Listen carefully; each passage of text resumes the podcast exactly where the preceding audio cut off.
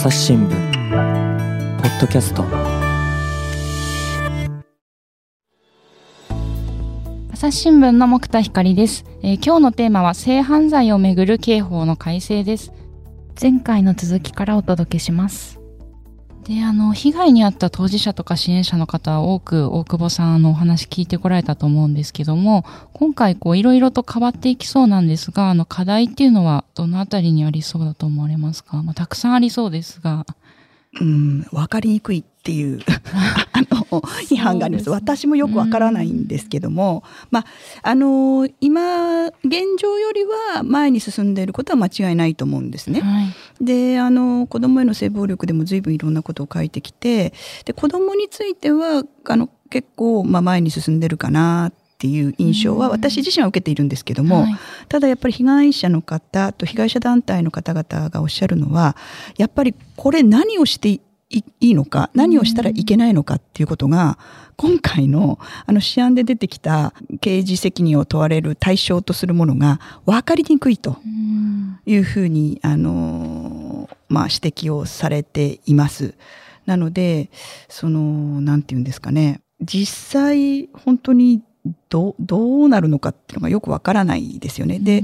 そのやっぱりその被害者の方被害者団体の方々がすごくおっしゃっているのは、まあ、不同意今要するに意に反する性行為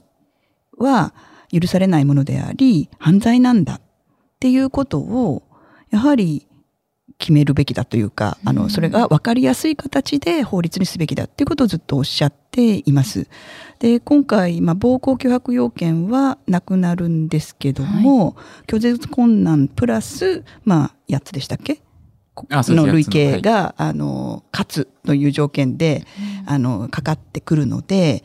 その、明、明確に意に反する性行為については、あの、処罰対象とするっていうふうにはなってないんですね。で法制審の中でも意に反する性行為は犯罪なんだっ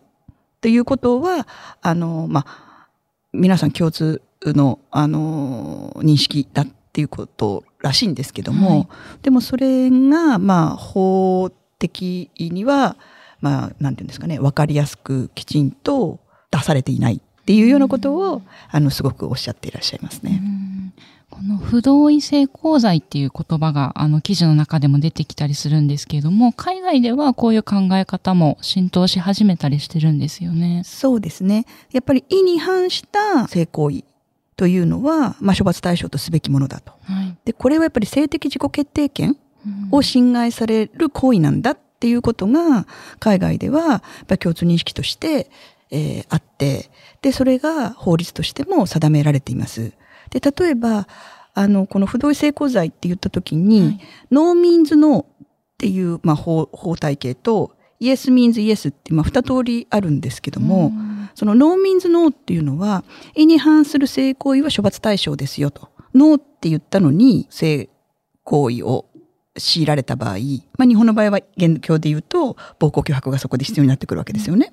でもあのこの No Means No の、えー、法律の場合は、うんと、ノーと言った場合だから意に反した性行為はもうそこで処罰対象になると。でそれがイギリスやカナダやドイツなど多くの国であの規定されていますね。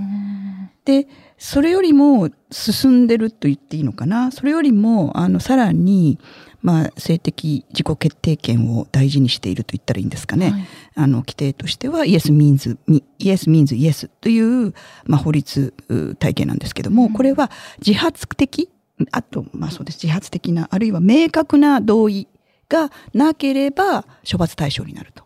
ですから、その相手方の方がちゃんと、もう片方の方に、うんと、性行為について同意を取ってますかっていうことなんですね。うん、でこれは、まあ、スウェーデンとかデンマークとかスペインなどがあの導入しています。で、まあ、一番早かったのがスウェーデンだと思うんですけども、はい、まあ、デンマークなんかはスウェーデンの影響を受けて2021年に改正してイエス・ミンズ・イエスの法体系になっていますしスペインではこのあの少し前に専門家の方をのお話を聞く機会があったんですけど、はい、スペイン専門の方ですね。でスペインの場合は今年2022年に改正されたそうです。でまあ、そもそもスペインはもう95年から、まあ、不同意性交罪、農民ズのの不同意性交罪があったんですけども、はい、2016年に、あの、ラ・マナダ事件って言われる、あの、まあ、屈強な男の人たち5人にですね、若い女性が性暴力を受けた事件があったそうなんですけど、うん、これがきっかけで、イエス・ミンズ・イエスが必要だっていうふうに世論がまあ、動いて、改正されたそうなんですね。で、このラ・マナダ事件っていうのは、まあ、屈強な男の5人に囲われちゃったので、囲まれてしまったので、その若い女性が、もう、あまりの怖さに抵抗できなかったですね。で、その、それまでの、いわゆる不同意性交罪、農民の、の体系で言うと、暴行脅迫が認定されないと、まあ、懲役9年なんですよ。あの、いや、ノーだったっていう意味で言うとね。はい、で、だけどその重大なレイプは15年という規定があったそうなんですけど、いわゆる彼女があまりの怖さに抵抗ができなかったので、うん、あの、最も軽い罰則になったらしいんですよね。うん、で、それはあまりにもひどいだろうという、まあ、世論が沸き起こって、まあ、法改正されたっていうふうに聞いています。うん、で、やっぱりその、なんていうんですかね、同意ってやっぱり同意の意味、定義っていうのかな、はやっぱり相手に自由な意思表示の機会を提供しているっていうこと、はい、あるいは相手が明確な同意を表しているかっていうことが問われるっていうことだそうなんですね。うん、でやっぱりこういうお話聞いてると、うん、国として被害者を保護するんだっていう意思を示している、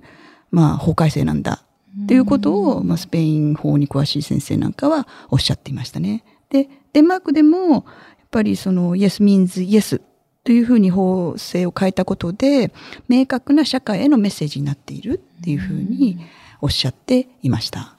いや、なかなかこの同意っていうのも、こう、明確な、先ほどあった、えー、Yes means Yes の方だと、その同意がなければ、えー、法に問われる。ってなる。処罰対象に。処罰対象になる。ってなると、まあ、普段のですね、こう、コミュニケーションのあり方も見直すきっかけにもなりそうですね。なかなかその同意があるかないかとかいう話も、うん、なかなかまだできてない面が日本だと多いのかなという気が今しちゃいましたね。そうですね。まあ、いきなり Yes means Yes になったわけではなくて、スペインは95年から No Means No でやってきてますから、はい、もう何年ですか？えー、20、ね、30年近いわけですよね。はい、で、その歴史があって、まあ、 Yes Means Yes になってるわけですね。で、日本の場合は、まあ、今回の試案が通ったとしてもですね、農民ズ農にもまだならないというような状況なので、やっぱりその点については、やっぱり非常に、まあ、考えていかなきゃいけないかなっていうふうに思います。やっぱり性的自己決定権をどう考えるのかっていう部分が、あの、法律でも法律にも問われるんじゃないかなっていうふうに私は思っています。今回社説を読んでですね、一文すごくこう刺さったところがありまして、あの、今の刑法では相手の意に反して成功を強いても、それだけでは処罰されないっていう、あ、そういうことかっていうのを改めてこの言葉をですね、噛み砕くと今の状況、日本はそうなると思うんですけど、なかなか厳しいものがあるなと改めてこう噛み砕いた言葉でですね、お聞きすると、ちょっと感じてしまいましたね。で、あの、子供への性暴力の連載のお話、先ほどから少しずつご紹介いただきましたけど、え2019年に始まってもう56回を数えて本当にたくさんの、えー、方々があの証言してくださってると思うんですけど、改めてこうお話を聞いたケースから今回の課題、あの、追加でお話しいただけたらと思うんですけど。そうですね。さっきまあ控訴時効の問題で石田さんのお話をさせていただきましたけども、はい、あとやっぱグルーミン済が青々としているっていうところで、しかも16歳未満ですよね。で、その辺やっぱり、こう、引っかからない子たちが非常に多くなってしまうんじゃないかなっていう気もします。うん、例えば高校2年生って16歳になってしまいますよね。はい、で、私が取材した人でも、まあ、16歳の時に援助交際と言われる、いわゆるまあ子供回春ですけども、の被害に遭ってたりとか、あの、するわけで、えー、っと、そうするとグルーミング罪は16歳になっちゃうと、あまあ、成功同意年齢が16歳っていうことで多分グルグルーミング罪、まあ、グルグルーミング罪も16歳未満っていうふうに多分なってんだと思うんですけども、はい、なんか、えっ、ー、と、そこのあたりが非常に手薄かなとも思います。で、またですね、あと、ついこの前8月に、あの、障害のあるお子さんの性被害を、まあ、扱、あの、こう取り上げたシリーズをやったんですけども、はい、あの、障害を狙って、障害のあるお子さんは、まあ、こう、抵抗しにくい、うん、あるいは被害に遭ったとしてもそれを言葉でなかなか表現できない、あるいはそれを SOS で訴えたとしても周りが信じない、というような状況があって、あの狙われてるんですね。はい、狙まあ、狙われてる状況があるんです。で、まあ、専門家の先生が、あのまあ、世界の論文をメタアナリシスという形で分析した結果ですね、まあ、障害のあるお子さんはあの3倍あの障害がないお子さんよりも 3, 3倍被害に遭いやすいというような、まあ、結果も出ているんです。なのでそのやっぱり障害のあるお子さんの被害っていうこともやっぱりしっかり考えていかなきゃいけないんですけども、えー、っと一応障害に乗じてのあの被害については拒絶困難プラス8項目の中に、障害とか精神公弱でしたっけ？の状況が入っているので、一応そこに、あの、あの、救われるようにはなったは、なってはいるんですけども、はい、ただ問題として、やっぱり障害のあるお子さんたちをお世話する立場の人たち、その地位を悪用した場合の性犯罪の処罰規定が、まあ、設定されていないっていう問題がありまして、うん、つまり例えば本当に重度障害で寝たきりに近い方がその職員によって加害された、被害を受けたとか、放課後デイで送り迎えしている職員から受けるとか、本当に職員からのあの被害って非常に多いんですね。はい、で、海外ではもうその職員であるあるいはケアする立場であるということだけで、まあ、性行為とかがあった場合はですね犯罪とみなすというような規定がある国がまあ非常に多いんです。あるいはまあ障害のある人に対する加害行為はあの重くなるとかですねそういったあの特別な兆候があるんですけども今回の法制審の試案ではその支援する地位を利用した性犯罪についての、まあ、規定はないので、えっ、ー、と、まあ、8月に書いた私たちが書いたケースもなかなか難しいんだなと思っています。つまりやっぱり裁判、刑事裁判になると、いわゆる子供たちが証言をしなきゃいけないとか、うん、証拠が必要になってきて、うんで、そのやっぱり何回も同じことを聞かれたり、あるいは加害者の弁護士から突っ込まれるわけですよね。加害者の弁護士は、そのやはり加害者側の代理人ですので、でそうした時に、やはりその証言が、まあ、子供全般に言えることですけど、障害があると余計にその証言が由来できたりとか、まあ、惑わされてしまうことが多くて、なかなか刑事裁判で有罪を勝ち取ることができないんですよね。で、民事では、その損害賠償が認められ認められても、刑事では、あの、責任を問えないっていうことが、まあ、多々起こっているっていう現状を考えると、まあ、今回の、まあ、改正でも、なかなかその部分は難しいのかな、というふうに感じています。今回この狙われる障害の中でも、この証言を子供たちがすることの難しさっていうのが本当に通説にわかる例がいくつも紹介されてましたよね。はい。もう本当に胸が痛くなるんですけど、本当に難しいですね。で、やっぱり障害があると、まあ子供全般にも言えることなんですけど、やっぱり人の罪を問うには、いつ、どこで、誰が、何をっていうことを、やっぱりきちんと、あの、まあ、証明していく必要があるという前提なので、はい、そこがやっぱりなかなか本当に、で、何回も、まあ、被害に遭ってると、もう訳がわからなくなってくる、いついつっていうふうに特定できなくなってくるっていうような実情もあります。すね、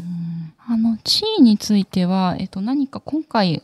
えっと、8項目の中に、その雇用関係や教師と生徒の関係などを想定した地位利用も盛り込まれたっていうのも、あの、読んだんですけど、先ほどあの、大久保さんがお話しされたところちょっと理解が追いついてないんですけど、この地位利用っていうのは8項目には入ってるけれども、障害のあるお子さんについて考えるときは、もうちょっとこれだけでは足りないのではないかっていうところです。そうですね。海外では別立てになってます。障害のある障害のある人たちのケアワーカーとかそういった人たちが起こしたあの性行為については、えーと、犯罪とするというようなあのそういう別立てになっているところが多いかと思います。でまたこの地位利用もあの非常に問題だと言っている支援団体の方々や弁護士の方々がいて、はい、ちょっと待ってくださいね地位利用はどういう文言でしたっけ田内さん。試案の中では経済的または社会的関係上の地位に基づく影響力によって受ける不利益を憂慮させることとされています。そうですね。それと、えっ、ー、と、憂慮させることで拒絶困難にさせた場合っていうことなんですよね。つまりね。はい、そうすると、不利益を憂慮させるっていう言葉が、あの、弁護士さんたちは、まあ、この性暴力問題に取り組んできた弁護士さんたちは、この、憂慮させたっていうことを証明できないといけないんじゃないかと。だからその地位にあるだけではなくて、その地位に基づく影響力によって受ける不利益を被害者が有料、被害者に有料させたっていうところがこう問われてしまうんではないかっていうことを、あの、まあ、懸念されていましたね。はい。なんかやっぱりこの拒絶困難っていうのがまた新たなハードルとして、まあその暴行脅迫っていうのが変わったところは、まあまあ前進なんでしょうけど、今日のお話をお聞きしてると、また別の壁がそこには残ってしまうんだろうなっていうのが感じましたね。そうですね。被害者支援の方々から言うと、やっぱ拒絶困難っていう言葉は、結局、被害者側が拒絶困難だったっていう被害者側の状況を問う内容だと、はい、で、被害者に問うのではなく、加害者が同意を取ったかどうか、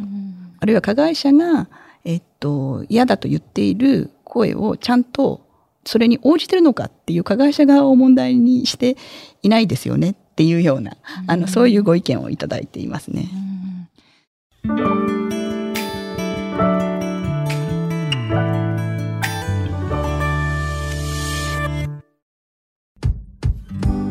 難しいニュースもポッドキャストで解説を聞くとちょっと理解できるかも。朝日新聞デジタルのコメントプラスって知ってる？テレビでおなじみのコメンテーターや記者が記事の背景やその先について投稿しているよ。もっと深く。もっとつながる。朝日新聞。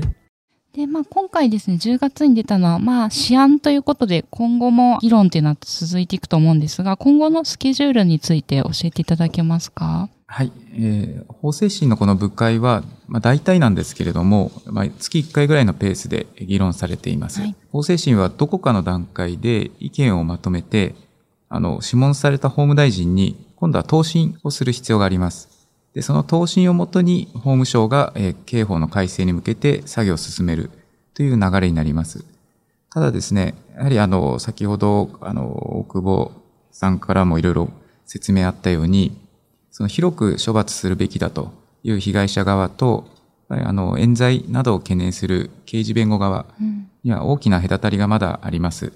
なので、結論、結論をですね、いつ得られるかっていうのはまだ見通せていないのかなと思います。特に焦点となるのは不不同意性交罪。はい、そこら辺が、えー、今後さらに議論されていくことになると思います。大体でもスケジュールっていうのはもういつ頃までに出るかっていうのはそれもわからないんですか？なんか何年先とかになるかもしれないんですか？答申っていうのは。そうですね。答申は、あの何回か、あの、法制審の総会っていうのが、あの、毎年2月と9月に開かれるんですけれども、はいまあ、そこの2月、来年の2月なのか、9月なのか、再来年の2月になるのか、そこはやはり議論次第なので、うん、なかなかこの法務省側でコントロールするというよりは、やっぱ法制審の部会で議論されることなので、なかなかその予測するのは、えー、難しいのかなと、特にこのいろんな意見が出てるあの話ではあるので、はい、そこはバランスがすごい問われているのかなと思います。うん。なので、まあ長く今後も多分記事とかも出ていくと思うので、本当長く興味を持って終始していけたらいい問題ですよね。そうですね。で、あの、まあ、冤罪の心配ももちろんわかるんですけど、はい、あの、これはデンマークかな？デンマークのあの法律に詳しい先生が、あの、そのデンマークがイエス・ミンズ・イエスになってですね、はい、えー、その成果と影響はどうですかっっていうこう質問に対してあの話してらっしゃったんですけど、やっぱりその性暴力、性犯罪の認知件数、捜査対象者、つまり被告人になる人は、まあ過去の2倍近くにはなっていると。ですけど、じゃあ有罪判決がそれほど上がってるかっていうと、まあ上がっていない。まあ、ここが日本の場合は99.9%そうですね。が、あの、まあ有罪判決を取るという、まあ、法、なんていうんですかね、伝統になっているので、うん、えー、そこが譲れないところなのかもしれないんですけども、あの、デンマークではまあそういう形。で、だ起訴率は14%だっていうふうに言ってましたね。だからまあそんなにやっぱり高くはない。うん、ただ、抵抗しなかったために、過去には被害者として認められなかった人が、被害者として認められるという法体系になってますから、うん、そういう意味で言うと、被害者が精神的に救われるということも効果としてはあるそうです。うん、あの、だから、ね、全然その、なんていうかな、犯罪にもならないような行為だったんだっていうことではなく、犯罪としては成立しなかったけども、やっぱり、あの、被告人にはなってるんだっていうのとでは、やっぱり被告、あの、被害者の受け止め方は、まあ、違うのかなと。うんまあ、ただ、日本のその99.9%っていうのがあるので、えっ、ー、と、まあ、執行機関がそれをどう受け止めるのかっていうのも、あの、大きな問題なんですよね。まあ、冤罪はやっぱりいけないので、冤罪は防がなきゃいけないと思うんですけど、そこの、まあ、せめぎ合いなのかなっていう思います。そうですね。そこのバランスが非常に大事なのかなとは思います。不同意性交罪の部分で言うと、なんでなかなか進まないかっていうところをちょっとだけ付け加えると、はいあの、刑事弁護側、いわゆるその被疑者、えっと、犯人側の人たちの話を聞くと、やっぱ内心そのものを、その処罰要件にすると、冤罪のリスクが高まってしまうと。例えばなんですけども、あの、本来は同意があったのに、あの、二人の関係が崩れて、まあ、こじれちゃってですね、実は同意してなかったっていうふうに訴えられたときに、なかなかそれを証明するものがお互いなくてですね、うん、そういった時に、あの、どう処罰するかっていう難しい問題が出てくるんじゃないかと。やはりその別の弁護士の方とかも、もし不同意性交罪を入れるのであれば、そういった性行為のために一筆を取らなければならなくなっちゃうんじゃないかと、そういった声もあります。で、あの、今日いろいろなお話をしてきて、まあ、もしかしたら過去のことを思い出したりしてお聞きになっている方もいるのかなと想像するんですけど、えっ、ー、とですね、まず、その大久保さんにお伺いしたいのが、周りの人がですね、被害を打ち明けられたらどんな風に向き合っていけばいいでしょうかっていうところなんですけれども。あの、まあ、その場合は、まあ、打ち明けられた方もちょっとびっくりして、すると思うんですけど、うんはい、そこはやっぱり、あの、やっぱり被害者が一番大変なので、まず話をそのまんま受け止める。だから否定したり、過小評価しないっていうことが、まあ、一番大事です。うん良かれと思って言ってるんでしょうけども、忘れなさいとか、時間が解決するよとかって言ってしまうのは禁句で、これはまあセカンドレイプになります。うん、で、まあ、あと、まあ、本人が話してくれたからといって、根掘り葉掘りだから、それでどうしたの？そんなのっていう、こうなんていうのかな。根掘り葉掘り聞くっていうこともやっぱりダメなんですね。で、本人が話したいことはちゃんと受け止める。で、話を聞いたら、まあ、話してくれてありがとうねっっていうあのこともお伝えした上であとはやっぱりその、まあ、ご本人がどうしたいかにもよると思いますけどもあの専門家につなげていく。例えば本当に精神が不安定ならばあのカウンセリングや精神あのまあ心療内科に行くっていうのも手でしょうしお子さんの場合であれば児童相談所とかあるいはあのお子さんも大人もそうですけど、警察に行くとかですね。あの、やっぱりそういうステップを踏んでいくっていうことが必要かなと思います。でも、ご本人がどうしたいかっていうことを、特に成人の場合はですね、あの、ご本人の意思を大切にするっていうことが大切、あの、必要かなっていうふうに思います。これあの、性暴力、子供に被害を打ち明けられたらっていうあの、大久保さんが書かれた記事ですけれども、まあ、声を上げることができない場合ですね、あの、問題行動として、あの、そういったトラウマが現れることもあるっていうのも、ここれもあの、知っているとまたコミュニケーション変わってきそうですよね。そうですね。あの、やっぱり性暴力を受けると、様々な、まあ人によって違いますけど、はい、様々な影響が出てきます。その腹痛だったり頭痛だったり、このし、いわゆる身体症状に出てくる場合もあれば、眠れないとか、イライラするとか、あと例えば小さな子供だと、その動物をいじめてみたりとか、あとまあ人間関係がうまくいかないとか、うん、まあ、あの性暴力特にあのまあ信頼してた人、信頼できる、例えばお家の中でとか学校の先生からあのその性暴力を受けると、自分が今立っているこのまあ土というか何ですかね、うん、えっ、ー、と地球というか、その足元からそれをその土台が崩れていくことになるんですよね。でそうすると人を信用できなくなるんです。でそうすると人間関係すごくうまくいかなくなる。で、また自傷行為だったりとか、あの、あと、まあ、例えば大人に反抗的な行為を取るとか、あと、そうですね、自分なんかどうでもよくなるので、あの、とってもこう、危ない行動を取る。うん、夜中にバイク乗り回したりとか、危ない男の人と付き合ってみたりとか、まあ女の子の場合ですね、はい、付き合ってみたりとか、なんか自分なんかどうでもよくなるから、もうすごく危ない行動を取るんですよ。うん、で、あとはまあ成果行動といって、同じような状況に自分を仕向ける。ですから、例えば性暴力を受けた人が、うん、逆にその、性暴力を受けるということは、自分が意に反して侵害されていく、まあ、侵入されてくる、あの、いろんな意味でですけど、はい、経験ですよね。なので、それを塗り替えたくて、自分の意思でそういう行動を取る。ことによって、その無力だった自分のその体験を塗り替えたいっていうのが、まあ無意識に働いてですね、いわゆる成果行動として、あの、まあ SNS で相手を見つけて、そういう行動に走るっていうことも、まあよくあることなんですね。はい。で、まあ、自殺願望ももちろん出てきますし、起死燃料もあるので、で、そういう、その、その症状、出てきた症状だけを見ると、すごい問題のある人、問題のある子供に見えるんですけども、問題のある子供は、イコールやっぱり問題を抱えた子供なんだっていうふうに、まあ、見る必要が、あの、あると思います。なので、その問題のある子で困った子たちだっていう、また非行っていう、男の子なんかは非行に出たりとか、逆にまあ加害に出たりっていうケースもまあ少なくないので、そういう問題行動で話を聞いていたら、実は小さい頃に被害を受けていたっていうケースも、やっぱり多々あるんですよね。なのでやっぱり周りの人が、その子供の異変に気づいて救い上げていく。早、早く気づいて、早く、あの、なんていうんですかね、ケアをするっていうことが、次の被害も防ぎますし、次に加害に転じていくことも、あの、防ぐことにつながるので、やはり周りの人が、あの、そういった意識を持つっていうことも必要かなっていうふうに思います。それとどうしても言っておきたいことが一つあるんですけども、はい、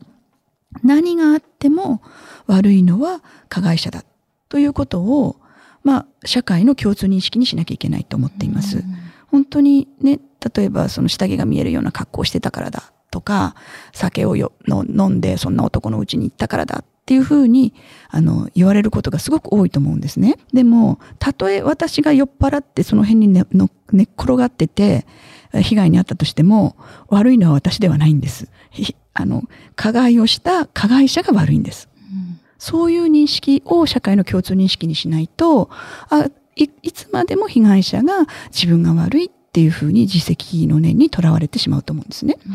で、もちろん、被害を防ぐために、そんな酔っ払って意識不覚になって道路に寝ちゃダメですよっていう、そういうね、注意はしていきましょうっていうことは必要だとは思います。うん、でも、それをしたからお前が悪いんだっていうことでは決してないっていうことです。悪いのは加害者。加害行為がなければ被害に遭うことはないわけですから、うん、それをやっぱり周りの大人も社会もあの、きちんと認識していくことが、あの、絶対に必要だと思います。そうですね。なんかこのあたりが本当にお財布を盗まれたと、なんでまたちょっと違っちゃうんだろうというか、お財布盗まれたらそんな、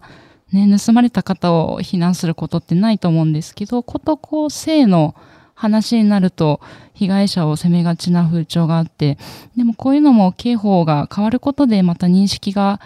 少しずつ変わっていくと本当にいいなって今日思いましたね。はい、そう思います。まあ、刑法もやっぱり社会の認識の、まあ、表と裏の関係でもあるかと思うんですね、試案についてもね。ですからやっぱり皆さん興味を持って、あの、見ていっていただきたいなっていうふうに思います。で、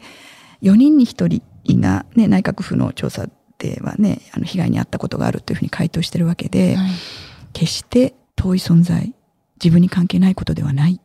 思います。私自身もそう思っていますし、多分今日聞いてくださってる方もそういうふうに思ってくださる方が多いかと思うんですけども、私たちの問題なんだっていうことを、まあ、みんなで共有できればなっていうふうに思います。はい、今日はお二人ともありがとうございました。あ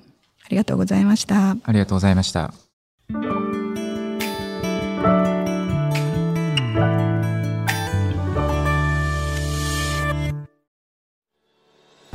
はい、えー、本日は大久保真紀さんと田内康介さんと、えー、お届けしてきました。で、今日お話しいただいた、えー、子供への性暴力っていう連載は朝日新聞デジタルでも読めるんですよね。大久保さんからあの、ここをポイントでぜひ読んでほしい。まあ全部だと思うんですけれども、ありましたらご紹介お願いします。そうですね。すごくあの、50今何本かな ?6 本？6本、はい。並んでいるので、あの、まあ、興味を持たれたところから読んでいただければというふうに思いますけどもあの最初は、えー、本当に実名と顔を出したで被害者の方がご自分の体験とそしてその後どのように、まあ、生きにくかった人生を、まあ、歩いてきて今に至ったかっていうようなことも語っていただいてますし、うん、その後は家の中での性暴力そしてあの、まあ、家での症状に群がる男性の,、あの問題ですとかあるいは、まあ、援助交際とかですね、パパ活と言われている本来なら、あの、売買春の問題になるんですけども、うん、そういったやっぱり社会の見方が問題なんじゃないかっていうような視点でも連載書いていますし、うん、学校の先生からの被害、そしてまた見逃してはいけないのは子供間でもあるんですね。いじめの中でも性暴力ってあまり表に出てきませんけども、非常に多いです。そういった問題、いろんな角度から、あの、書いていますので、気になるところから読んでいただければと思います。で、また、あの、今後、近々、男の子の性被害を、うん、あの、まあ、まとめて、えー、第8部で取り上げたいと思っていますので、はい、そちらの方も読んでいただければというふうに思います。はい。で田内さんの書かれた記事も、えー、そもそも解説というですね、これはデジタル版のみになるんですけれども、今日お話ししたようなお話をあの、噛み砕いて、文章で書いてくださってるのが、あの、あったりしますよね。はい。えー、そこで、あの、大体、これまでの性犯罪の規定の、えー、今回の試案ができる上がるまでの経緯を、えー、紹介させていただいてます。はい。ぜひこちらも、あの、合わせてお読みいただけたらと思います。えー、ありがとうございました。ありがとうございました。ありがとうございました。リスナーの皆様、番組を最後まで聞いてくださりありがとうございました。今後も朝日新聞ポッドキャスト番組を続けるためお力添えいただけると幸いです。ご使用のアプリから番組のフォロー、レビューをお願いします。概要欄にありますお便りフォームからご意見やご質問もお待ちしています。ツイッターのコミュニティではリスナーさんの皆さんと直接やり取りもしています。配信予定の番組を告知したり、リスナーの皆様からリクエストをお受けしたりもしています。こちらも概要欄にある、えー、リンクに URL を貼っておきますので、ぜひご参加いただけると嬉しいです。朝日新聞ポッドキャスト、朝日新聞の木田光がお届けしました。それではまたお会いしましょう。